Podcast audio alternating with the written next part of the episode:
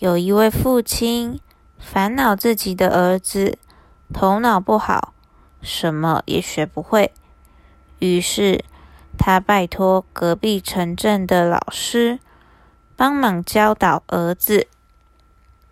一年后，儿子回到家，父亲问儿子：“这一年学会了什么？”儿子说：“他学会了口语。”父亲听到后非常生气，他决定再请儿子去找另一位老师。一年很快就过去了，父亲问儿子：“这一年学会了什么？”儿子说：“他学会了鸟语。”父亲听完后生气的满脸通红，他决定再找。最后一位老师，如果儿子还是没有学会有用的技能，就要放弃儿子了。一年又过去了，父亲问儿子：“这一年学会了什么？”儿子说：“他学会了蛙语。”父亲非常生气，大吼大叫。把儿子赶出门。这位年轻人走进森林里，走了很久很久。太阳下山，就要天黑了。幸好他看见了一座塔楼，想进去里面休息。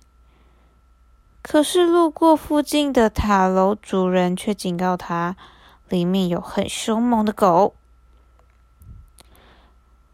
他请塔楼主人给他一些食物，嗯，只要能够喂狗就行了。隔天一早，年轻人搬着一箱宝藏走出来了。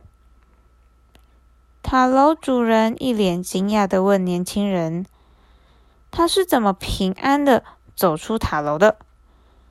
年轻人解释：“狗受了诅咒。”需要把塔楼的宝藏搬走，诅咒才能解开。话说完不久，年轻人就启程前往下一个地方了。